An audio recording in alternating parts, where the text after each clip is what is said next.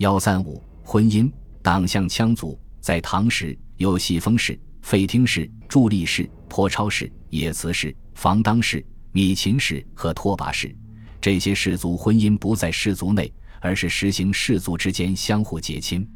这种婚姻一直流传下来，到西夏时期仍然流行。凡为婚，先由父母请媒人到对方议姻，如双方说和，再由父母决定操办婚事。说明这种婚姻是一种包办制，一切听由父母决定。另一种形式比较自由，不经父母和媒人，成年男女自相约，至情投意合，相爱成婚。对此，双方父母听其自便，不加干涉。还有一种爱情风俗，也受到赞许，即男女相爱，双双躲进深山密林之中，最后并排而卧，以待产景，至互相结束而死。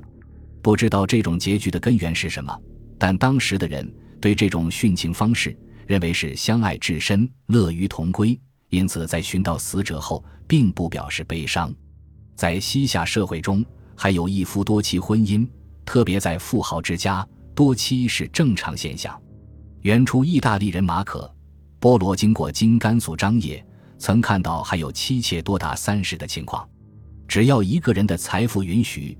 他可以多娶妻妾，其实这种多妻现象在汉族富豪中也是普遍现象，不独西夏一家，这是阶级社会的必然产物。另外还存在收集婚姻，即父死可以娶后母为妻，这就是上述多妻制的派生物。除妻后母外，叔伯死可以娶婶母，以寡嫂及弟媳为妻。这些婚姻现象既有原始婚姻的残余。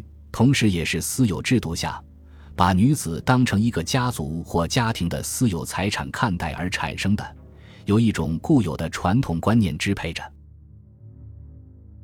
本集播放完毕，感谢您的收听，喜欢请订阅加关注，主页有更多精彩内容。